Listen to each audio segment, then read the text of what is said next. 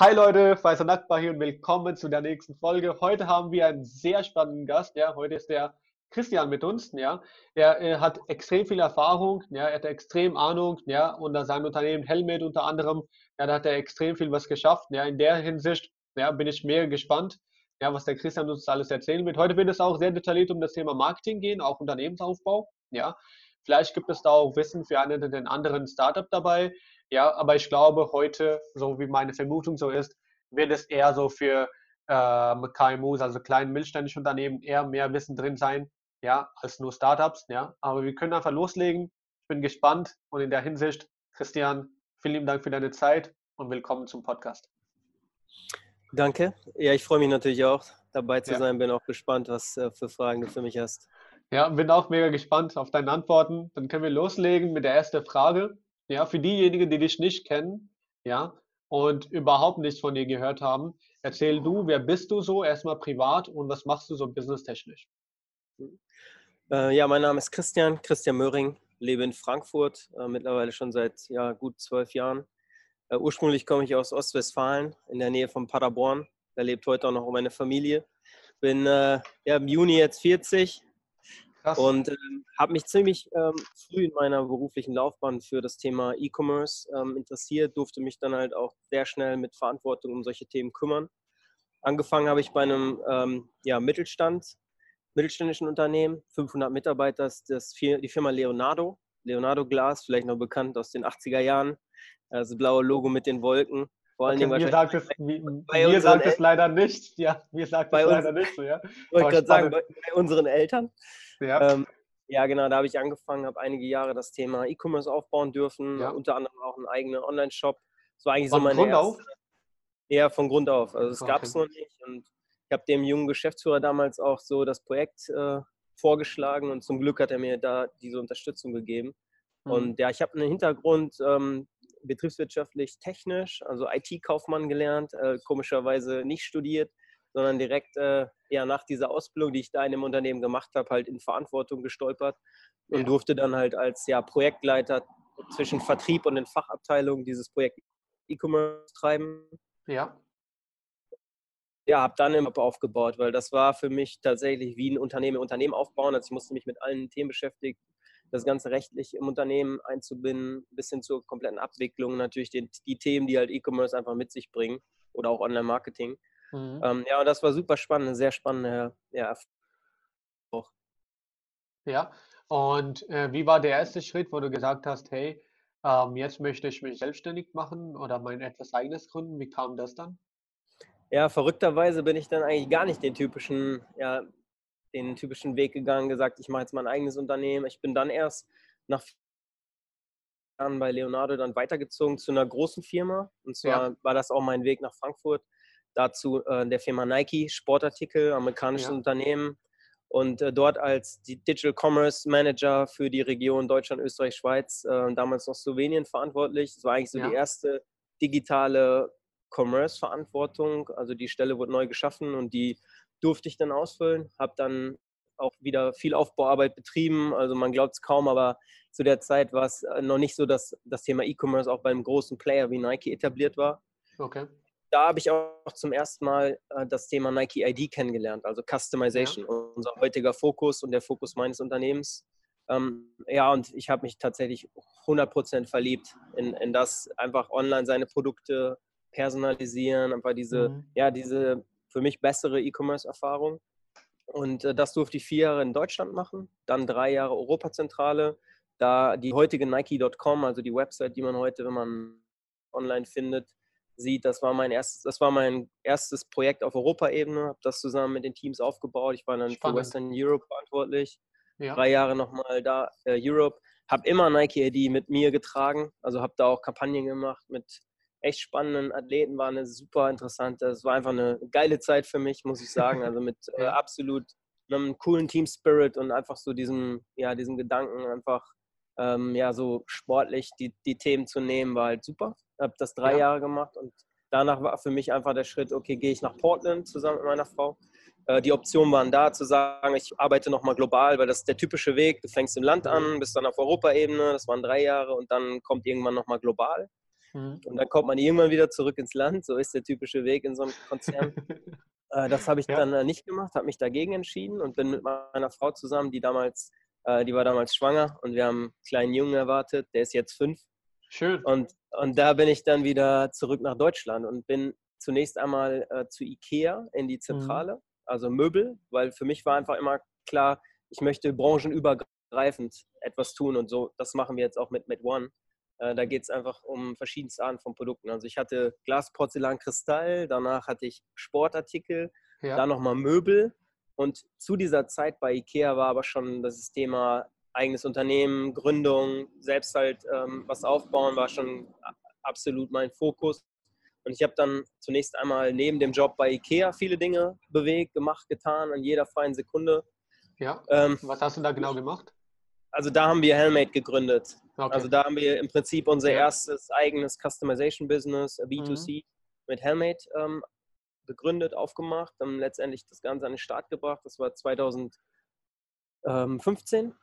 Ja. Und ja, und 2015 bin ich dann auch dann ja immer, immer mehr, immer stärker halt in die Selbstständigkeit übergegangen, habe dann zunächst einmal noch ein bisschen beratend gearbeitet, bin halt zum Glück und Ikea war da wirklich sehr, sehr fair zu mir. Ja. Ähm, dass sie mir, mir da einfach diese Möglichkeit gegeben haben, auch noch etwas anderes zu machen. Ähm, aber ja, am Ende war dann für mich klar, okay, das, das braucht meine volle Aufmerksamkeit und ich bin dann ähm, ziemlich schnell dann halt auch komplett in, in mein Unternehmen und da als Geschäftsführer, ich habe dann Geschäftsführerrolle übernommen. Mhm. Und äh, ja, und aus Helmate ist dann Made One entstanden. Also von dem Fokus auf Customized Helme, was ja, ja. schon sehr speziell ist und sehr nischig ist, ich hatte mir damals überlegt, okay, was, was wäre, was ist so mein Nike ID-Produkt? Mhm. Und äh, dadurch, dass ich äh, beruflich ähm, sowie privat natürlich immer irgendwie mit Sport zu tun hatte, mit, mhm. mit Dingen, ähm, war es dann so, dass das Thema Motorsport zum Thema Helm geführt hat. Das heißt also, meine Familie väterlicherseits war Motorsportler, ich selber bin Motocross gefahren.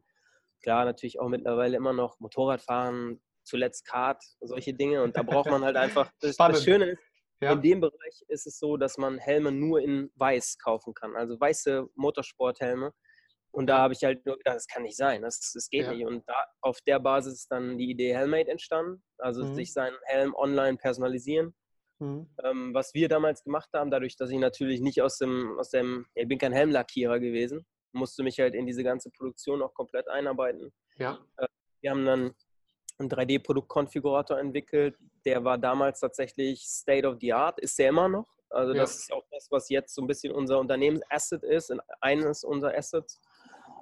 Und haben da auch einige Awards abgeräumt. Das war wirklich cool, war eine mega Zeit und ähm, aber halt absolute Nische. Und seit einem Jahr ist jetzt ähm, wir haben umfirmiert von der Helmate GmbH in die Made One GmbH ja. Und unser Produkt ist jetzt seit anderthalb Jahren gut, ist ähm, Customization as a Service. Das heißt, wir helfen anderen Unternehmen dabei, Beispiel Leonardo, wenn die jetzt Lust hätten, sich über äh, Customized Gläser Gedanken zu machen oder Schmuck, dann wären ja. wir ein Partner, könnten ihnen dabei helfen, das, das umzusetzen. Ne? Also von der Konfigurator-Technologie über also die richtige Strategie zu finden, ja. welche Produkte eignen sich überhaupt, ähm, bis hin zur letztendlich zur Umsetzung und zum Live-Betrieb. Ja.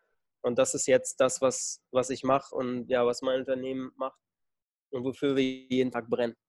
Ja, und wie geht man bei so einer Customization, also wenn du zum Beispiel einen neuen Kunden hast, ja, wie gehst du da so Schritt für Schritt vor, von Beratung bis hin, also Analyse, Beratung und dann bis hin zur Umsetzung? Was passiert alles dazwischen? Ja. Also wir haben eigentlich ähm, drei so wesentliche Schritte. Der erste Schritt ist das Thema Strategie mhm. oder auch Produktentwicklung, weil am Ende ist es natürlich sehr, sehr wichtig, dass man, ähm, einen, wir nennen das immer so schön, also man macht gemeinsam mit den Kunden so ein Product Deep Dive, also man lernt eigentlich ja. erstmal das Sortiment kennen. Mhm. Man hat unterschiedlichste Beispiele äh, mittlerweile. Ähm, das, das ist, glaube ich, das Allerwichtigste, dass man erstmal selber versteht, wie das Business funktioniert, also wie mhm. funktioniert das Non-Custom-Business um dann zu überlegen, welche Produkte eignen sich. Ähm, das Stichwort Customization Option, also was möchte man dem Endkunden überhaupt ermöglichen und was ist überhaupt umsetzbar. Und ja. dann gibt es halt diesen großen, wir sagen immer, das ist so ein Stream. Also ein Stream ist die Strategie, dann gibt es einen weiteren Stream, der ist ähm, die, die Produktion. Das ja. heißt also, welche Möglichkeiten hat man überhaupt auf die Produkte und auf die äh, Fertigung der Produkte Einfluss zu nehmen, weil das ja. entscheidet extrem darüber, wie man so ein Business aufbaut, auch wie viel Potenzial so ein Business hat.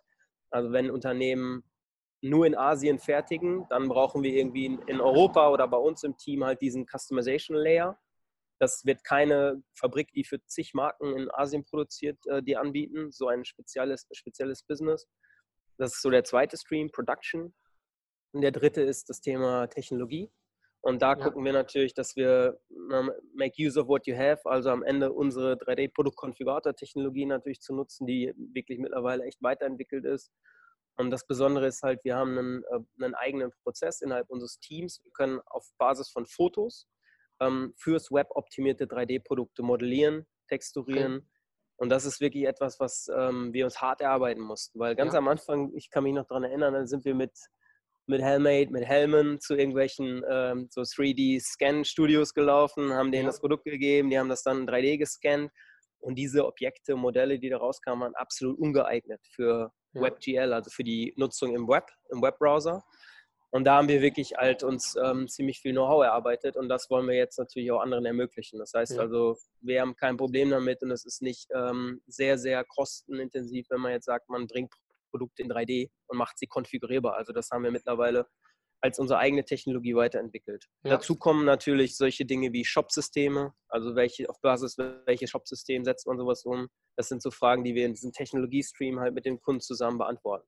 Und wir, wir gehen auch immer unternehmerisch ran. Das heißt, wir haben niemals die Absicht, einen Konfigurator zu verkaufen. Also wir, ich freue mich immer, wenn ich sagen kann, Agentur, ne? weil ich habe lange Jahre natürlich, egal ob bei Ikea, Nike, auch Leonardo mit großen Digitalagenturen gearbeitet und ähm, ich habe halt immer das Gefühl gehabt, also so ein bisschen, das ist eine andere Art von Business. Da ist man oft im Projektgeschäft, da möchte man ein Projekt machen, da möchte man natürlich auch ein, ein erfolgreiches Projekt machen, aber dann ist so ein bisschen die äh, Geschäftsbeziehung beendet und ähm, wir gehen da ein Stück weit unternehmerischer ran. Also ich kann mir auch gut vorstellen, und da haben wir auch schon Beispiele, dass wir uns unternehmerisch halt auch einbringen. Das heißt, dass wir in vielen Fällen auch ein Stück weit als Händler agieren.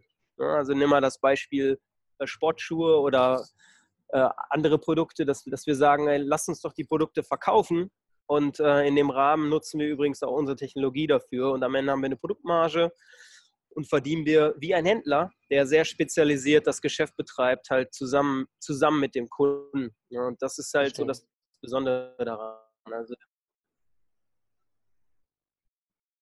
Ja, du hast einen kurzen Hänger drin, aber man hat alles verstanden.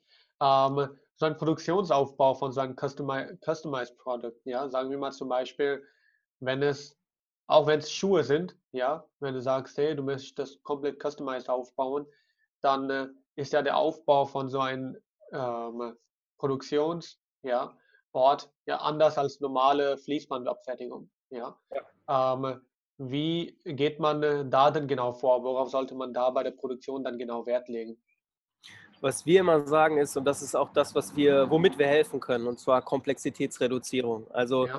du musst halt aus dem End-to-End-Prozess, egal ob für den Endkunden, der am Ende da am Rechner sitzt und sich seinen Schuh zusammenklickt, ähm, oder aber auch dem Mitarbeiter in der Produktion halt äh, die Komplexität da rausnehmen. Das heißt, ähm, das eignet ähm, oder das zeigt sich vor allem natürlich in den Möglichkeiten. Also, dass man, man denkt immer so, man bietet dem Kunden nicht genug, aber ist falsch, sondern der Kunde, wenn der ein bisschen was kann, dann ist das für den schon wow.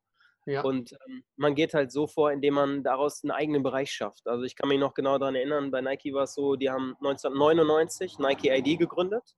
Ja. Das war ein Projekt von Mark Parker, dem, äh, ja, jetzt ist er nicht mehr CEO, wird glaube ich letztes oder vorletztes Jahr abgelöst.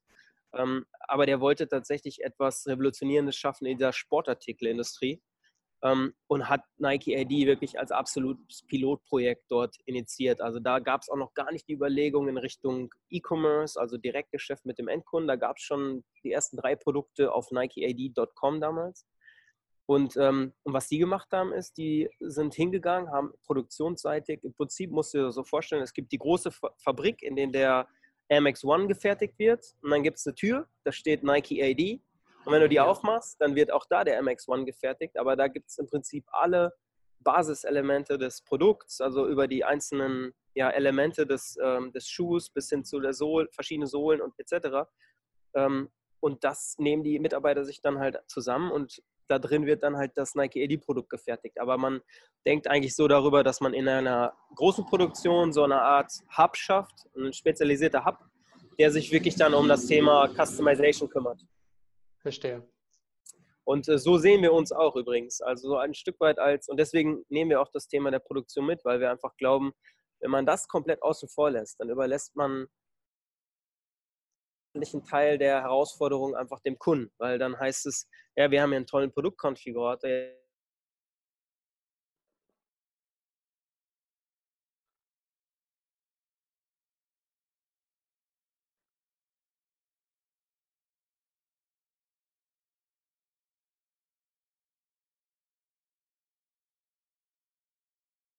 Und ähm, das ist auch meine Vision, also dass wir wirklich so ein Hub werden, so hochspezialisiert auf Produktindividualisierung mit Kapazitäten, die auch, ähm, die auch ja, es uns ermöglichen, auch große Kunden zu bedienen. Und ja, da arbeiten wir dran, dass wir da wirklich halt auch, dass wir größer werden. Verstehe. Ja. Du hast ja gesagt, dass du erstmal im B2C-Bereich warst und dann in den B2B-Business rübergegangen bist. Ja. Wie war da der Wandel? Muss man da mit einem komplett anderen Mindset arbeiten? Ja, wie, wie siehst du da die Unterschiede? Riesen, Riesenunterschied. Also auch für mich persönlich natürlich. Ne? Wenn man immer auf Unternehmensseite ist mhm. und mit Agenturen, Partnern arbeitet, dann ist man halt auch immer, ich sag mal, in einer ganz angenehmen Situation. Angenehm weiß ich nicht, aber in einer, einer anderen Situation. Jetzt sind wir in Anführungsstrichen Dienstleister. Wir sprechen mit anderen Unternehmen. Wir reden natürlich auch mit Kunden. Also ich habe im Prinzip die Perspektive komplett gewechselt. Mhm. Habe das auch nebenbei immer schon gemacht. Aber klar, wenn man natürlich Entscheider ist bei IKEA oder bei Nike, dann gibt es natürlich viele Möglichkeiten, viel Angebot, meist halt auch Budget, ehrlicherweise, was, was man als Startup erstmal nicht hat, ne, ja. was man hart erarbeiten muss. Und ähm, ja, es war auf jeden Fall ein riesen Perspektivenwechsel für mich. Ne? Super spannend, weil ich glaube, andere Unternehmen im Bereich Business to Business ähm, dabei zu helfen, neue Geschäftsfelder zu erschließen oder neue, wir sagen immer, wir ergänzen eine weitere Business-Dimension zu, ihr, ja. zu ihrem bestehenden Geschäft. Ähm, das ist super spannend. Das reizt mich total, weil einfach, es komplettiert eigentlich das, was, was mich immer interessiert hat. Also jetzt äh, zu arbeiten, ich glaube, wenn man beides kann, dann äh, ja, kommt das schon meiner Vision einfach nahe, wie ich auch gerne unterstützen möchte, anderen dabei helfen. Ja, ähm, lass uns noch in ein paar Business-Fragen einsteigen.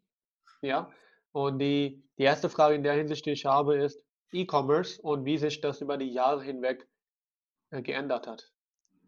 Ja, sehr spannend, weil darauf baut im Prinzip unsere Vision. Also wenn du dir anschaust und das ist so ein bisschen der erste Vergleich, wenn man, ähm, wenn man wissen möchte, was sind wir eigentlich für ein Unternehmen. Ne? Da, damals die Anfänge von E-Commerce und das war so Leonardo-Zeit bei mir da war immer die große Frage, machen wir das alles selbst? Also holen wir uns das Thema B2C, Logistik, alles, was man natürlich braucht, ne? das Thema Retourenabwicklung, Kundenservice, holt man sich das alles ins Haus oder gibt man das einem Unternehmen, was sich darauf spezialisiert hat? Und das waren damals die, ja, teilweise natürlich heute noch, obwohl mittlerweile viele große Unternehmen dazu tendieren, das Ganze selbst aufzubauen, weil es die Zukunft einfach ist ähm, waren das die Fulfillment-Anbieter, E-Commerce Fulfillment-Dienstleister.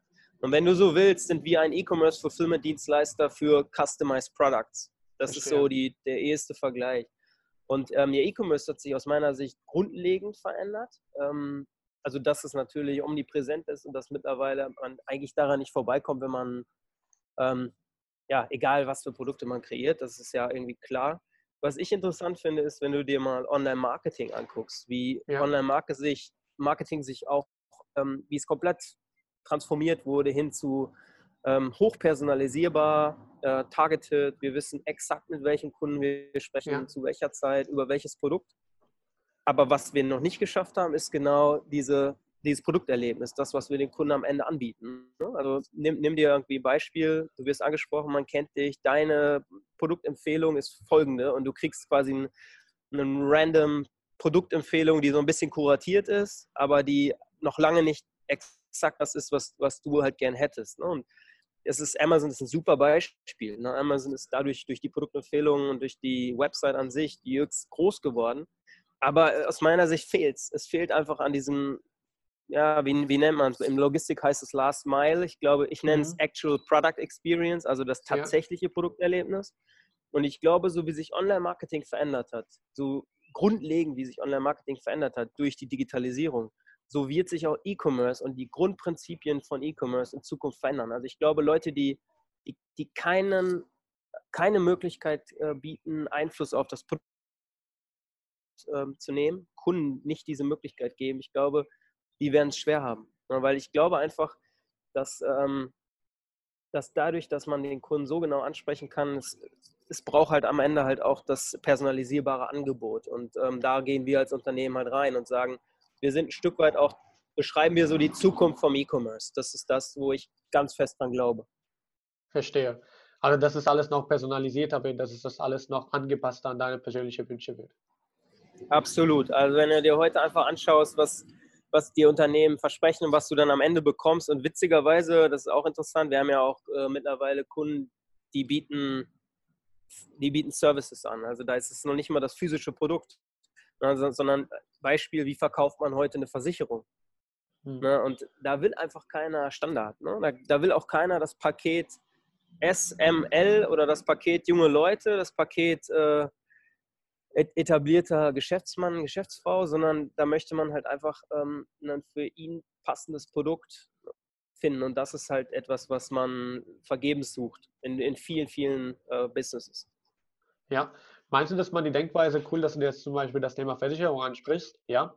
Ähm, meinst du, dass das Thema, diese Customization und Digital Customization vor allem, auch sich in äh, beratungsintensive Themen umwandeln wird? Dass da auch äh, digitale Customization möglich sein wird? Absolut. Also klar, es ist ja ähm, ist kein Geheimnis, dass zum Beispiel große Firmen, und da kann ich auch einen meiner Arbeitgeber nennen, IKEA, wenn IKEA natürlich digitale Services anbietet in Richtung, äh, wie konfiguriere ich mir meine Küche, mhm. dann ähm, ist die Nachfrage deutlich größer als die Möglichkeit, die, ähm, die dann so ein Unternehmen hat, das auch alles zu bedienen. Also ja, ich glaube auch, dass sich die Art und Weise, wie man dem Kunden das Produkt verkauft, grundlegend verändert. Ne? Also äh, Stichwort ich bin jetzt wirklich nicht so ein Freund von Buzzwords, ne? aber das Thema äh, Chatbots, also alles, was so in, in, Richtung Artificial Intelligence geht, im Sinne von, ähm, ja, du, du kriegst dann über keine Person, sondern über, über die Maschine letztendlich eine bessere Produktempfehlung. Ja. Ähm, das wird sich halt extrem entwickeln und darüber wird sich natürlich auch E-Commerce an sich verändern. Verstehe, ja. Und meinst du, dass dadurch der persönliche Kontakt noch weniger sein wird äh, bei beratungsintensive Themen oder wie siehst du da das? Ähm, man merkt jetzt so ein bisschen gerade in, in Zeit. Oh, sorry. Ja. Also man ähm, ich kann jetzt so die Frage gerne nochmal wiederholen. Ja, ähm, ja, ja wiederhol mal. Du hast gerade. Alles, alles gut. Ich glaube, irgendwie ist gerade Internetverbindung irgendwie schlecht. Ja. Ähm, also, ich wiederhole die Frage. Meinst du, dass dadurch der persönliche Kontakt auch weniger sein wird, ähm, wenn zum Beispiel Chatbots oder solche Themen noch mehr und mehr kommen werden? Oder werden die werden die persönlichen Gespräche eher ergänzend dazu sein oder werden sie eher ersetzen alles? Ja, wie, wie, wie siehst du das? Hm. Also wenn du dir einfach nur die Situation gerade anguckst, ähm, wir hätten das wahrscheinlich auch in diesem Format ohnehin gemacht, du machst es immer so, aber äh, ja, durch, durch Corona wird uns natürlich aufgezeigt, wie es auch anders geht. Also viele werden dazu jetzt gedrängt. Ne? Ja. Wobei ich, ich glaube ganz fest dran, dass sich das wieder, es wird sich auf jeden Fall wieder ein bisschen ähm, so ein bisschen angleichen. Aber ich glaube, dass viele natürlich auch diese Möglichkeiten jetzt kennengelernt haben, sich halt mhm. vielleicht dann nicht so persönlich, aber auf einer Art, anderen Art und Weise digital auszutauschen. Ähm, ich glaube, also zum Beispiel Retail, Physical Retail, glaube ich, braucht halt diese digitale Komponente. Also ich glaube, Unternehmen, die wirklich äh, nur darauf bauen, nachhaltig einfach darauf bauen, nur persönliche Kontakte zu haben und so, das, das reicht nicht aus. Also vielleicht ist es dann nicht ein Austauschen der persönlichen Kontakte, aber zumindest der Kommunikation. Also dass auch bei solchen Unternehmen die Kommunikation digitaler wird. Ähm, und dann damit natürlich auch ein Stück weit effizienter. Das, das glaube ich, da muss sich jeder darauf einstellen. Also ich glaube, ja, vielleicht sind es am Ende so ein bisschen Stichwort Corona zeigt uns äh, weniger persönliche Kontakte in der Zukunft. Ja, verstehe. Ja, sehr cool. Also, ähm, wir haben einige spannende Fragen äh, beantwortet und jetzt ist das nächste, die nächste Frage, das Team Spirit angesprochen. Und ähm, jeder erzählt schon über das Thema Team Spirit oder allgemein Team und Stimmung und diese persönliche im Unternehmen aus komplett anderen Blickwinkeln und aus komplett anderen Perspektiven. Ja, erstmal, wie wichtig ist für dich ein gutes Team, ein Team Spirit? Und was zeichnet das für dich deiner Meinung nach aus? Für mich ist es alles. Also es ist wirklich alles. Und ich glaube, man braucht einfach, um Startup aufzubauen, Unternehmen aufzubauen, braucht man Mitstreiter. Und ja. äh, man kann nicht alle Mitstreiter äh, zu Gesellschaftern machen. Man kann auch nicht allen Mitstreitern von Anfang an eine Position geben, aller hier haben wir den Head of Production, den Head of Technology. Das ist auch völliger äh, Bullshit. Ich glaube einfach ganz fest daran, dass jeder einzelne Mitarbeiter auch das Gefühl haben muss, dass man mit dem Unternehmen wachsen kann und dass das eine Riesenchance ist, weil das Schöne ist einfach an einem Startup und an, ja, an einem Startup-Unternehmen, da ist kein Deckel drauf. Da gibt es kein, keine vordefinierten Strukturen im Sinne von Gehaltsstrukturen, irgendwelche Band-Level und das ist mir alles ein Begriff, weil ich bei Großunternehmen gearbeitet habe. Ähm, das heißt also, jeder Mitarbeiter hat im Prinzip die Chance, von Anfang an dabei zu sein und durch sein persönliches Engagement und sein Investment und halt Teil des, zum Team Spirit natürlich auch beizutragen, ja, die Chance zu wachsen. Und ähm, ja, solche Mitarbeiter sucht man natürlich. Die findet man nicht überall. Die, manchmal ist es auch interessanterweise so, dass, ähm, dass man die gar nicht suchen kann, sondern die kommen einfach zu einem. Also wenn man so ein bisschen die Vision teilt, dann, dann betrifft man solche Personen. Ja. Aber ja, das ist absolut wichtig. Also dass man als Gesamtteam, egal wer es ist, also egal wer, jede, jeder Praktikant, Praktikantin, die man irgendwie einsetzt, muss einfach das Gefühl vermitteln, dass sie, sie sehen, was da passiert und was da auch ja. möglich ist. Und deswegen ist Team Spirit halt für mich absolut ein Muss. Ja, sehr cool. Also jetzt eine bisschen Marketingfrage. Ja. Ähm, Performance Marketing gegen Branding. Ja. Ähm, Performance Marketing ist ja eher so ja. Ähm, sehr schnell, kurzlebig, ja, schnell zum Ergebnis, schnell Leads, schnell konvertieren. Und Branding ist ja was über die Jahre hinweg aufbaut. Ja? Ähm, was ist wichtiger? Ja? Ähm, was ist effizienter? Ja, was ist deine Meinung dazu?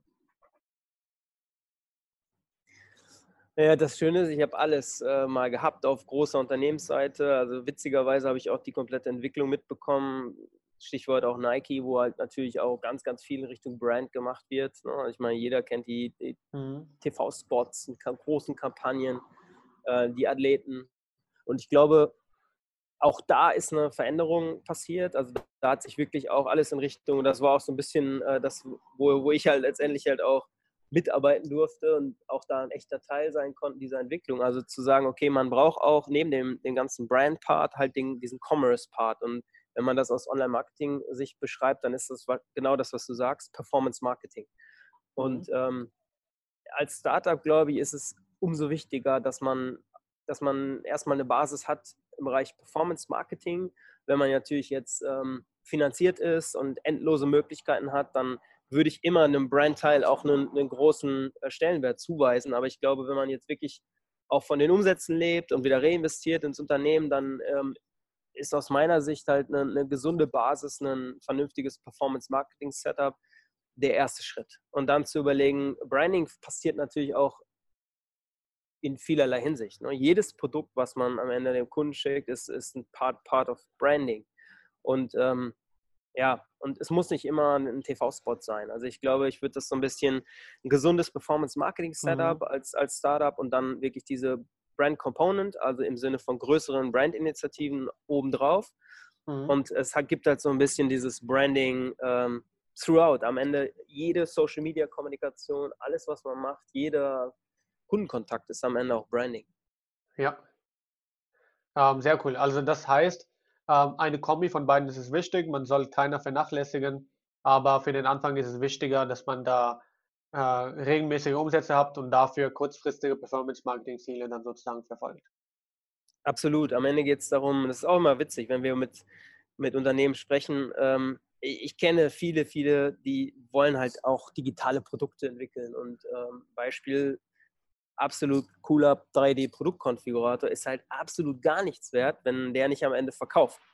Wir, wir sagen immer, es geht eigentlich um dieses Playfulness, Convenience, das muss halt einfach auch Convenience sein, was da passiert und auch Conversion. Also Conversion ist immer part of the deal, weil wenn am Ende kein Business generiert wird, dann, äh, dann mache ich was falsch. Also dann ist, dann ist die ganze Unternehmung halt am Ende halt nicht sinnvoll. Ne? Und ähm, ja, das ist so ein bisschen der Punkt. Also wir machen nichts für irgendwelche Awards oder für irgendwelche ja, Anerkennung im Sinne von, das ist eine, ist eine coole digitale Entwicklung, sondern am Ende muss das Ding halt verkaufen. Also es sind die klassischen. Gesetzmäßigkeiten des E-Commerce. Mhm. Okay. Ja, das heißt, ähm, nicht, also wenn man jetzt ein bisschen ähm, das umformuliert, dann sollte man nicht nur davon träumen, dass es etwas gibt, was vielleicht potenziell verkauft werden könnte, sondern das Ding sollte sich wirklich auch verkaufen lassen. Absolut. Also ja. das ist das ist die, ja, das ist KPI Nummer eins. Ne? Also wenn man äh, niemanden konvertiert, egal was man macht im Digitalen, das muss ja nicht immer ein Verkauf sein, es kann ja auch was anderes sein, keine Ahnung, andere wollen Communities aufbauen oder wie du es gesagt hast, Leads generieren. Ja. Aber das ist, das ist äh, KPI Nummer eins und alles andere ist, ist Schwachsinn. Also wenn man da nicht drauf steuert und das nicht am Ende halt auch so knallhart auswerten kann, dann, dann betreibt man kein gesundes Business. Ja. Wie wichtig ist in der Hinsicht dann Social Branding?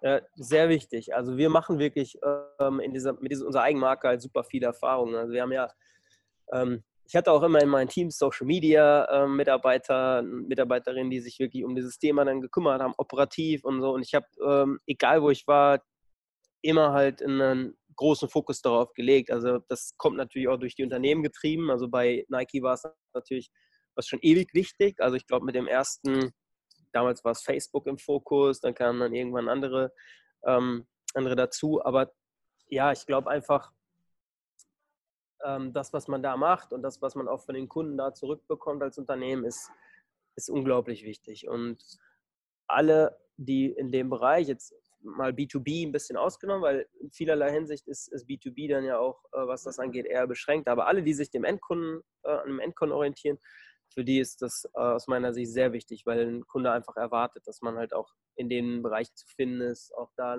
Einblicke gewährt. Und das, glaube ich, ähm, ein wichtiger Teil des Brandings.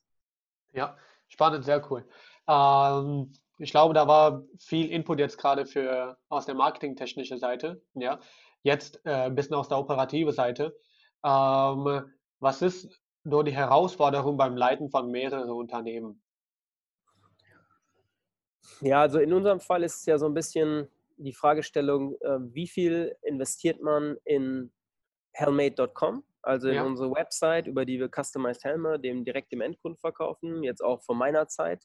Also mhm. wie groß kann man das noch machen? Weil das ist natürlich höchst äh, spezialisiert. Wir haben ja. jetzt seit äh, ungefähr vier Wochen Fahrradhelme im Sortiment.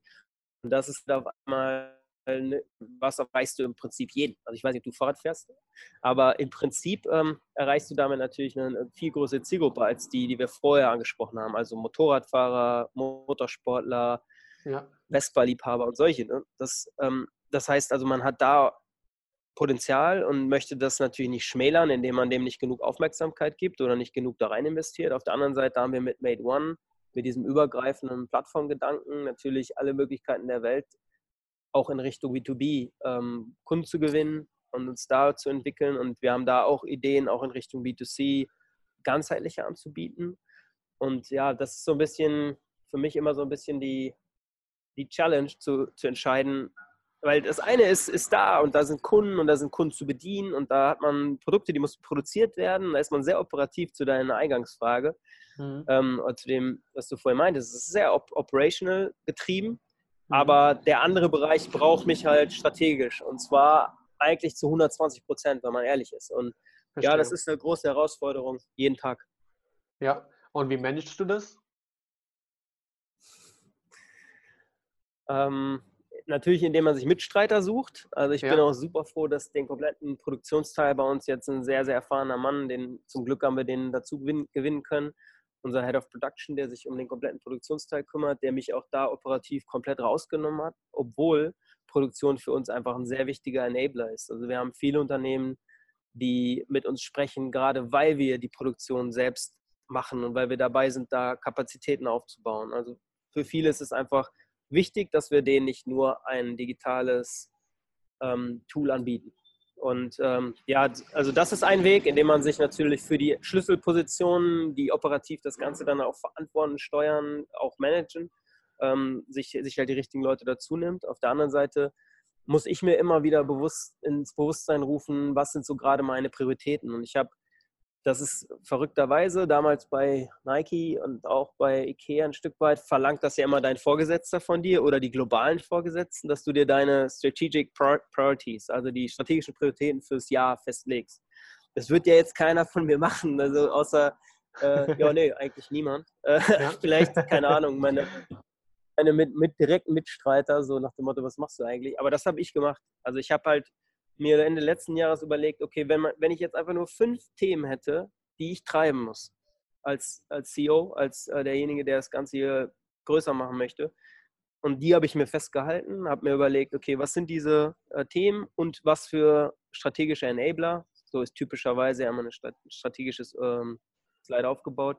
Welche Dinge brauche ich, damit das überhaupt funktioniert? Und so habe ich es auch gemacht und das habe ich dem Team kommuniziert. Ich selber gucke da immer wieder rein und denke mir so, ich sollte das jetzt hier nicht tun, weil ich muss einfach andere Themen treiben, damit das ganze Ding hier ähm, schneller groß wird.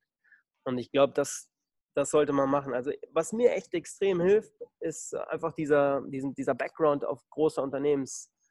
Ebene gearbeitet zu haben, weil da hat man von, von, mir Dinge verlangt, die ich vielleicht, wenn ich jetzt einfach nur so in diese Selbstständigkeit gestolpert wäre, da würde ich wahrscheinlich nie auf die Idee kommen, sowas zu machen. Ne? Irgendwann, wenn ein Investor das verlangt, vielleicht äh, oder ein Teilhaber, aber ähm, ja, das ist einfach mittlerweile so normal für mich geworden, dass man sich selber auch immer wieder hinterfragt im Sinne von, wo ist eigentlich sein Fokus? Also was sollte man jetzt eigentlich tun?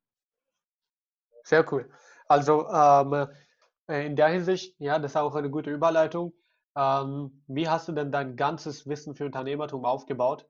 Und für diejenigen, die vielleicht auch, ja, von der Corporate-Welt, ja, nach viel Erfahrung sich selbstständig machen wollen oder ihr eigenes Gründe, Unternehmen gründen sollen, ja, oder wollen, was für Wissen benötigen sie und wie sollten sie sich das erstmal aufbauen? Mhm. Also zum Glück hatte ich immer halt auch in meinem Umfeld Unternehmer. Also ich ja. komme nicht aus einer typischen, gar nicht aus einer Unternehmerfamilie. Also meine mhm. Mutter ist Krankenschwester, OP-Schwester. Mein Vater war Mitarbeiter bei der Bahn und hat da tatsächlich Strecken, Strecken gebaut. Ne? Also ich bin jetzt nicht der geborene Unternehmersohn. Im Gegenteil, ich musste mir das alles erarbeiten. Ähm, ich habe mich natürlich insofern informiert, dass man, ich sag mal, die die rein die technischen Dinge im Sinne von, okay, was für eine Unternehmensform wählt man und solche. Wir sind auch am Anfang zu Gründungsberatung gerannt, kein Witz, und haben es eingesetzt. So. Ich glaube, da muss man auch echt aufpassen. Also ich glaube, in dieser ganzen Startup-Welt gibt es leider Gottes auch viele, die wollen natürlich ja so ein Stück weit mit deiner Unwissenheit einfach auch Geld verdienen. Ist so. Mhm. Und manchmal bringt es dir was. Ich glaube auch, es gibt viele Förderprogramme und viele ähm, auch Weiterbildungen und so, die absolut richtig sind und die haben eben die Berechtigung. Ich glaube, man muss einfach nur sehr gewissenhaft äh, draufschauen und die auch auswählen, die einem wirklich weiterbringen. Und ähm, das, ist, das ist so ein Punkt. Ja, und ich glaube generell ist es, klar, es ist, hat, auch, hat auch etwas mit gesundem Risiko zu tun. In meinem Fall, also du hast ja auch gesagt, was, was rät man wem, der vielleicht jetzt bei einem großen Unternehmen arbeitet und sagt, ey Mensch, äh, irgendwie möchte ich doch nicht ewig das machen und ewig ähm, in einem großen Unternehmen ein Rad sein, sondern mhm. mein eigenes Ding machen. Ähm, ich glaube, man sollte das Step by Step angehen. Das, das versuche ich bei vielen Dingen und wirklich sich zu überlegen, okay, was wäre denn so ein Zwischenschritt? Na, das war nämlich bei mir der Fall. Also ich habe auch gedacht, okay, klar, ich hatte da auch schon eine Familie. Das heißt, ich war jetzt nicht mehr junger Student, habe irgendwie zusammen mit meinem Bruder gedacht, Mensch, scheiße, jetzt machen wir mal ein Unternehmen und äh, kündige. Sondern ich habe mir, hab mir immer überlegt, okay, wie könnte so das, wie könnte das gesund passieren? Das heißt, ich habe am Anfang ich will nicht sagen, dass es war ein Hobby, das war nie ein Hobby, das war eine Leidenschaft. Und die habe ich neben dem Beruf angefangen.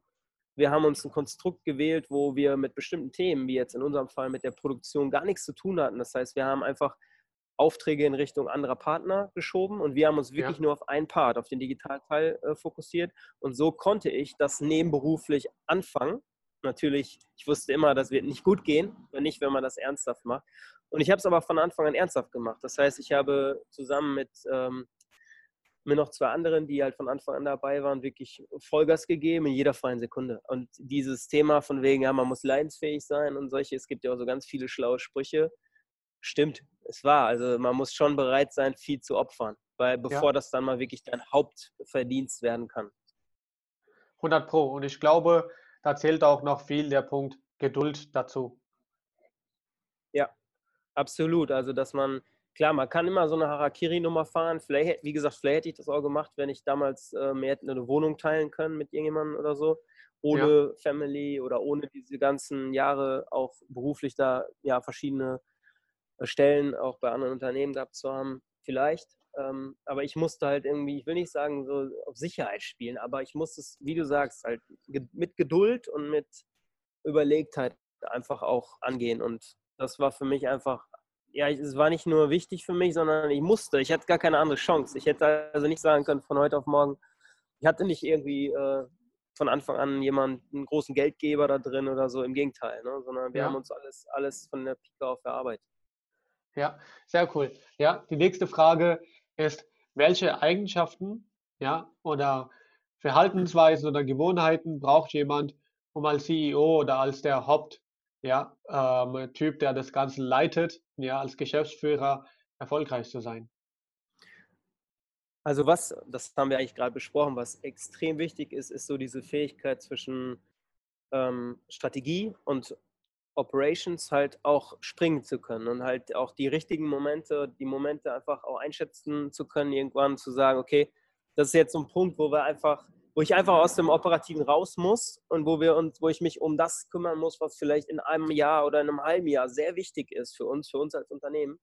Und äh, das muss man einfach wissen. Also es gibt halt viele, die natürlich gründen, die haben, äh, sind halt wirklich dummes Beispiel, aber sind, sind super gute Entwickler, können einfach entwickeln und äh, vertieft, sind super vertieft auch in ihrer Sache und sind richtig gut, was das Thema Produktentwicklung angeht und verpassen so ein bisschen dieses Thema der Unternehmensentwicklung und so. Und das ist auch meine, wie gesagt, meine größte Herausforderung, dass man, umso größer man wird, umso mehr äh, mit, ja, mit, man mit Kunden dann auch im Operativen ist, ähm, umso wichtiger ist es einfach, diese Balance zu finden aus Business Development oder Strategie, was, wo geht das Ganze hin, wo soll das Ganze hingehen, wo steuerst du das Ganze hin? Und äh, wie kann ich eigentlich das hier und jetzt äh, so gut aufbauen, dass es keine dass, keine, dass wir keinen Schaden nehmen als Unternehmen. Ne? Also ich glaube, diese Fähigkeit zwischen, ähm, es, es, es, gibt so eine Beschreibung, Managing the, the, Business und Operating the Business. Und das ist so ein bisschen das, was du einfach drauf haben musst. Von da nach da zu springen und da und jetzt gehe ich in den Raum rein und da ist Operating the Business und wenn ich wieder rauskomme, habe ich einen Anruf und dann ist auf einmal Managing. Und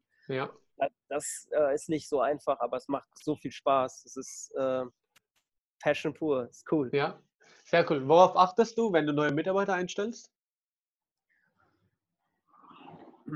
Also natürlich, was einfach sehr, sehr schwer herauszufinden ist, ist natürlich das, was ich dachte, ne? Also, nimmt man jemanden, dass er bewusst oder dass ihm oder ihr bewusst ist, worauf sie sich einlassen in einem Startup. Also klar, da, da gibt es da gibt's Ende, also oben ist kein, kein Limit, aber ja, es ist auch Groundwork und es ist auch, man muss sich halt auch, man hat nicht so eine feste Struktur, Tag zu verbessern. Das heißt, man muss so ein bisschen den Unternehmer darin in, in einer Person sehen oder die selbstständig, selbstständigen Mitarbeiter mit Eigenverantwortung. Das ist, glaube ich, extrem wichtig ähm, in einem Unternehmen wie unserem. Und ähm, ja, ich gucke mir natürlich auch genau an, was, was bringt er so mit an Erfahrung. Ne? Extrem, dass ich schon mal auf Unternehmensseite gearbeitet habe. Ähm, würde ich jetzt auch nicht von jedem erwarten. Wir haben auch viele Anforderungen in der Produktion, die sind wirklich sehr speziell. Also da geht es wirklich um filigrane Handarbeit, was einfach auch nicht nichts für jeden ist. Ähm, und so variieren halt die Anforderungen. Aber ja, es ist einmal inhaltlich natürlich, äh, einen Background zu haben oder eine Fähigkeit brauchen und dann eher so ein Stück weit darüber steht dann ähm, dieses, ja, kann, kann sich, glaubt man, dass sich jemand eigenverantwortlich auch einbringen kann und mit eigenem Antrieb halt auch einen Beitrag haben möchte an dem, was wir tun. Und diese Kombi einfach, die muss passen. Ja, sehr spannend. Ja. Äh, ist gerade alles okay? Geht's dir gut? Ähm, nee, gerade gegen ja. die Sonne, die Sonne war ein bisschen blendend, aber alles gut. Okay, ja, ist gut, weil du hast ja gerade so, so, irgendwie war hier so, einmal sahst du gestresst aus. ja. Nee, war gerade, die Sonne ist so hell hier gerade. Aber ich, ja. ich bin in einer ruhigen Ecke hier direkt bei uns vor der Firma, alles gut. Dann ist auch sehr gut. Ja, dann machen wir eine kurze zwei Minuten, äh, zwei Sekunde Pause, damit ich weiß, wo ich dieser Teil rausschneiden soll. Ja. Perfekt, machen wir weiter. Nächste Frage. Ja, ähm, das ist, eine bisschen persönliche Frage, ja, und zwar, ähm, welche oder gibt es aus deiner Sicht Schlüsselmomente und entscheidende Momente, die dazu geführt haben, dass du heute überhaupt vorstellen könntest, ja, ein Unternehmen zu leiten und Haupt-CEO zu sein? Ähm, meinst du jetzt auch so berufliche Schlüsselmomente, die man vielleicht hatte oder? Auch private, also ähm, welche entscheidenden Momente gab es, wo du gesagt hast, ey, scheiße, ich glaube, ich kann mir vorstellen, ein Unternehmen zu leiten und boah, es wäre schon krass, sowas zu machen. Ja, das ist irgendwie irre. Also ich habe eigentlich von Anfang an irgendwie so dieses, diesen Drang gehabt, an irgendwie irgendwas verchecken, irgendwas verkaufen, irgendeinen Ebay-Shop oder irgendwelche Sachen. Und witzigerweise auch mit zusammen mit meinem Bruder. Mein Bruder mhm. ist zehn Jahre jünger als ich und ja, wir, wir beide, er ist auch Teil von, von unserem Unternehmen. Wir haben halt schon super früh angefangen mit irgendwelchen äh, Dingen. Also immer alles legal, keine Frage. Aber ähm, ich, ich finde es einfach super spannend, halt Sachen zu verkaufen und ähm, ich würde sagen, so dieses Thema Unternehmen leiten, das ist bei mir tatsächlich entstanden, auch ein Stück weit durch das, was ich so bei, bei Nike und bei Ikea kennengelernt habe. Ich habe auch einmal Mark Parker getroffen. Ich habe echt wirklich Zugang gehabt zu sehr inspirierenden Führungskräften. Also ich fand es einfach immer schon unglaublich faszinierend. Ich habe diese ganze Nike-Gründungsstory hautnah erlebt. Also ich war oft auch in Portland, dadurch, dass mein Job halt auch sehr international war mit dem Digitalen. Und ähm, da, das ist schon ach, absolut faszinierend. Ich glaube, das ist vielleicht so ein Schlüsselmoment gewesen. Also als ich damals wirklich so mal hautnah erlebt habe, ähm, wie Nike entstanden ist, 1972, irgendwie Schuhe, das ist 72, das ist, war gar nicht lang her, sondern ja. 30, 40 Jahre, ja. Und dass dann halt auch diese Person, die das Ganze groß gemacht hat, dass es so personengetrieben war. Ne? Es war am Ende ja Phil Knight, Bill Bowerman, der Coach auf der einen Seite und der Läufer, also sein äh, ja, Sportler, die da halt die, diese Schuhe aus einem, aus dem Bulli heraus verkauft haben äh, bei Leichtathletikveranstaltungen. So hat das Ganze angefangen. Und wenn man das mal so mitbekommen hat und was dann, wenn man dann sieht, so was daraus geworden ist, mhm. trifft dann auch einige von diesen Leuten und hört denen mal zu und sieht Mitarbeiter wirklich mit Begeisterung halt auch für dieses Unternehmen arbeiten, egal jung oder alt. Die meisten Jungen natürlich das ist schon faszinierend. Also das, glaube ich, war, wenn, ich glaube, das ist mein Schlüsselerlebnis, wenn man sagt, okay, wenn man sieht, wie Nike entstanden ist, wie, die, wie das groß wurde. Klar, später die Story hinter Ikea ist natürlich auch interessant, mit äh, ja, Familien geführt. Ähm, ja, Ingmar Kamprad und Co. auch super spannend, aber ich glaube, so was mich richtig begeistert hat, ich, für, für andere sind es ja so die Steve Jobs-Erlebnisse und so. Für mich ist es das, was ich bei Nike aus der Innenperspektive einfach mit, mitbekommen habe. Und das ist einfach, das hat mich einfach dazu geführt zu sagen, scheiße, ich, ich möchte auch ein Unternehmen gründen und ein Unternehmen dann halt auch ähm, haben. Bin jetzt auch immer noch happy, wir sind kein Riesenteam, aber wenn jetzt mal wirklich so eine so ein Teammeeting ist, wo alle zusammenkommen und man hat dann, guckt sich dann wirklich an, so, okay, da ist, da sitzt man nicht nur noch alleine mit zwei, drei oder so, irgendwie einen Prakti und seinem Bruder und noch zwei, dann, dann ist das einfach unglaublich äh, cool. Und ja. das ist so der Grund, warum ich dann irgendwann gesagt habe, ich will das auch. Sehr spannend, ja. Wir nähern uns auch langsam die Ende zu, ja. Erstmal eine persönliche Frage und dann ähm, nähern wir uns so zu ein paar abschließende Fragen zu. Ja, äh, Stichwort Work-Life-Balance. Ja, wie kriegst du deine Familie, dein Beruf, Sport, Freizeit, ja, alles unter deinem Hut?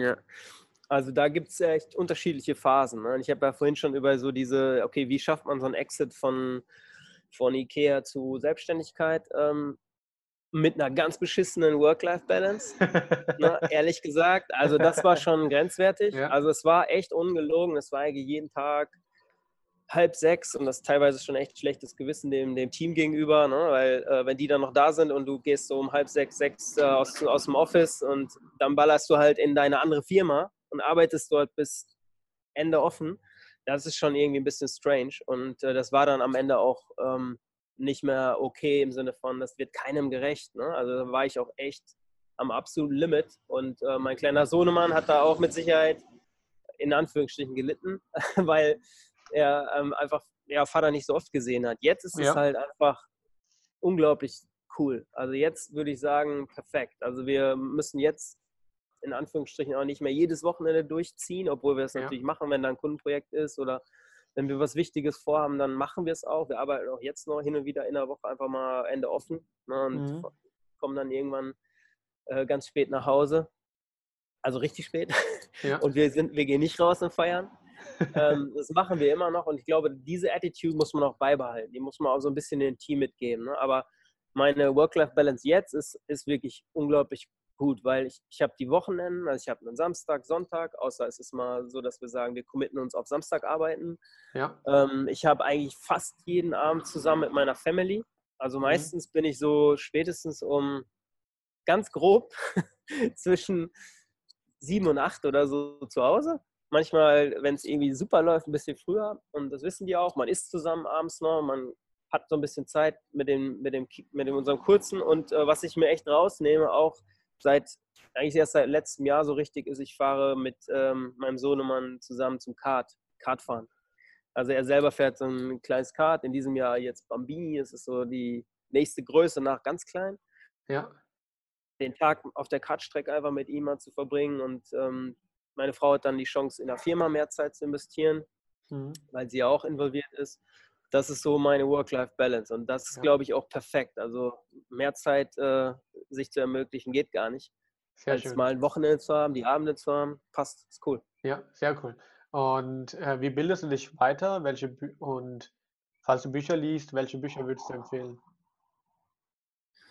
Also ich habe ähm, immer mal wieder auch, das ist aber auch schon jetzt tatsächlich ein bisschen länger, immer mal wieder so auch businessbezogene Bücher gelesen. Auch ganz viele Gründungsgeschichten natürlich, klar, ne, diese ganzen ne, Jeff Bezos, wie hat der das gemacht mit Amazon? Also, ja. Natürlich guckt man sich das an. Ich lese auch gerne Bücher äh, von Sportlern, na, egal ob Slatan Ibrahimovic ist oder Dick Nowitzki und solche Sachen. Also wenn du dann mhm. auch mal Kontakt hattest zu so ein paar Sportlern, dann äh, ist es einfach super spannend mal zu erfahren. Also im Sport sehe ich viel, also wie da auch ähm, an Erfolg gearbeitet wird. Ich liebe auch jetzt gerade die, die Netflix-Serie ähm, The Last Dance, Michael Jordan und die Chicago Bulls.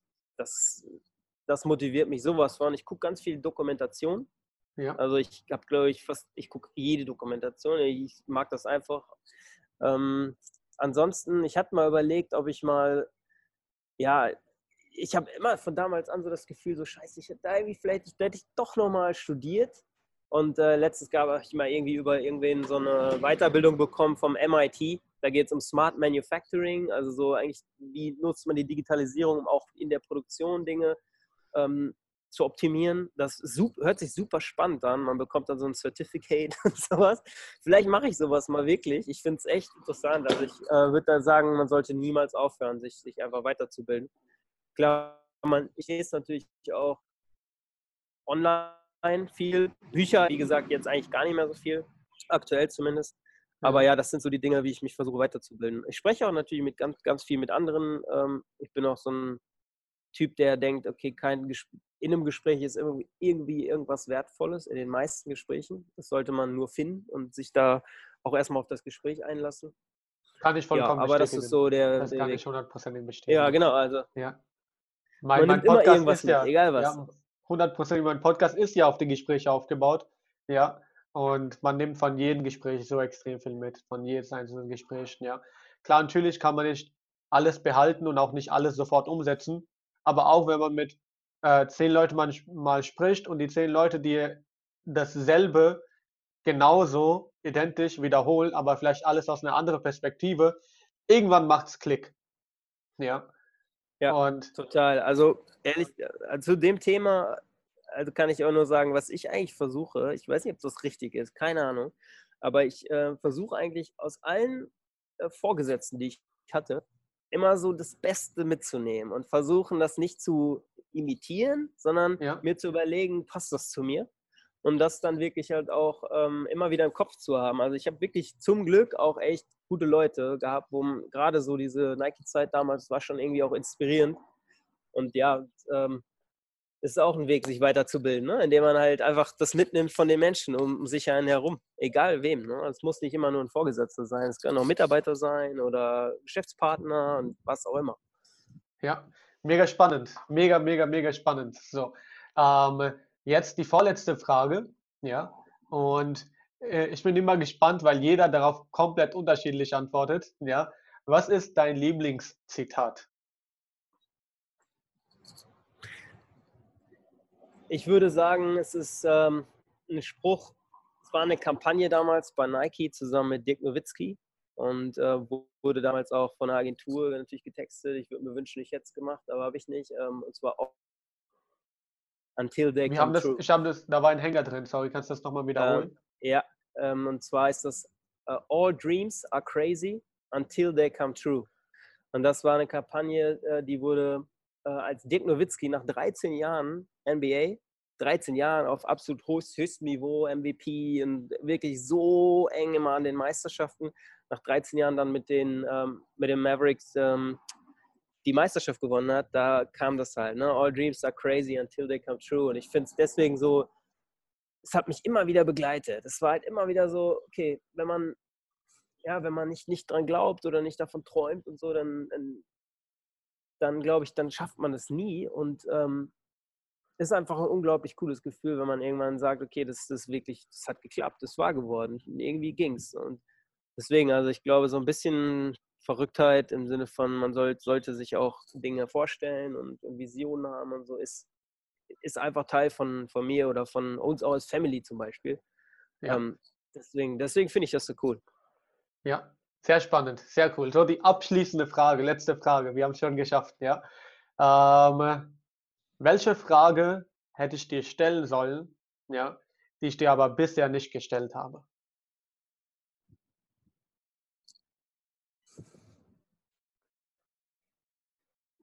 Ja, vielleicht was noch was Privates oder so. vielleicht meine, keine Ahnung, vielleicht meine äh, größten Schwächen. Irgendwie sowas. Nee, ke keine Ahnung. Ähm, ja, ich, ich weiß nicht, ich finde ich find übrigens den Mix von dem, was, was dein Podcast ist oder was du auch mich fragst, super interessant. Also ich glaube, in der Wahrheit ähm, im Business liegt auch ganz viel Privates und halt die Dinge einfach auch zusammenzubringen. Also es, ja. Es lässt sich auch so hart wie es klingt auch nicht so, so strikt trennen, obwohl das ja. natürlich auch viele versuchen. Mhm. Deswegen also vielleicht noch mehr private Fragen. Äh, ja. Ich merke, ich antworte darauf jetzt nicht ungern, wirklich nicht. Ja. Also am Ende gibt es eigentlich nicht, wahrscheinlich fast nichts, was ich irgendwie verbergen würde gerne. Ja. Aber ja, nee, war, hat auf jeden Fall Spaß gemacht. Ja, sehr cool. Also die Frage, die, die äh, ich dir stellen sollte, ist noch, ja, äh, was sind so deine Schwächen und wie gehst du damit so um? Ja, dann, da wir noch ein bisschen Zeit haben, ja, kannst du auch gerne da was raushauen. Ja, gerne. Also ich würde sagen, Schwäche, ja, ich bin natürlich halt auch ein, ich will nicht sagen ungeduldig, aber ich bin schon sehr akribisch und ähm, ich will nicht sagen, Ja, ich würde schon sagen, ich bin jemand, der pusht schon extrem. Also mein Bruder ja. sagt immer so, ja, so einen, so einen brauchst du, so einen brauchst du, sonst wird das nichts und so. Und wenn wir, wenn wir das nicht machen, dann, dann wird das nichts. Und ähm, ich bin nicht unangenehm, glaube ich, so unangenehm pushy oder so. Aber ähm, ich bin halt auch jemand, der, ich bin schon erfolgsfokussiert ja. und klar und deutlich und so. Und das erwarte ich natürlich auch von den Leuten, die irgendwie mit mir ziehen. Ähm, deswegen manchmal so ein bisschen mehr Gelassenheit äh, hier und da und so könnte ich wahrscheinlich auch vertragen, auf jeden Fall. Also ja. ich muss doch ehrlich gesagt, ehrlich sagen, dass so die größte Schwäche oder was heißt Schwäche, aber die fehlende Erfahrung ist, mhm. weil ich meine, ich bin noch nicht auf der auf dieser Seite gewesen mein Leben lang. Ne? Also ja. das ist so ein bisschen der, der Unterschied. Also gerade so größere Geschichten, egal ob es Verträge sind oder ähm, worauf fokussiert man sich jetzt? Wo investiert man rein? Stellt man den Mitarbeiter ein? Stellt man den nicht ein? Das habe ich immer nur aus, einer, aus einem Angestelltenverhältnis raus entschieden. Und jetzt halt, dadurch, dass da das dein eigenes Ding ist, äh, hängt da natürlich viel mehr dran. Also wenn man so will, Schwäche, klar. Ähm, ich brauche noch so ein bisschen mehr Erfahrung, manchmal so ein bisschen mehr Geduld und Gelassenheit vielleicht, aber ja, das, das glaube ich, sind vielleicht ist vielleicht die richtige Antwort auf deine sehr spezielle Frage. Ich weiß gar nicht, wie du darauf gekommen bist, aber ja, ja, sehr cool, sehr spannend. Dann, äh, ich mache den Outro, ja, bleibe aber noch dran. Ja, Leute, ich hoffe, ihr habt aus, dem Podcast was mitnehmen können. Ich hoffe, es war informativ, ja, aber auch gleichzeitig, dass es auch sehr viel umsetzbares Wissen dabei war für euch, ja, weil Wissen ohne Umsetzung ist ja nur Wissen, ja, ist noch kein Macht in der Hinsicht, ja. Ich hoffe, ja, dass ihr aus dem Podcast was mitnehmen könntet, was umsetzen werdet. Ja, Christian, viel, viel, vielen lieben Dank für deine Zeit. Ja, und mir hat es Spaß gemacht. Leute, wir hören uns in der nächsten Folge. Bis dann. Macht's gut. Ciao.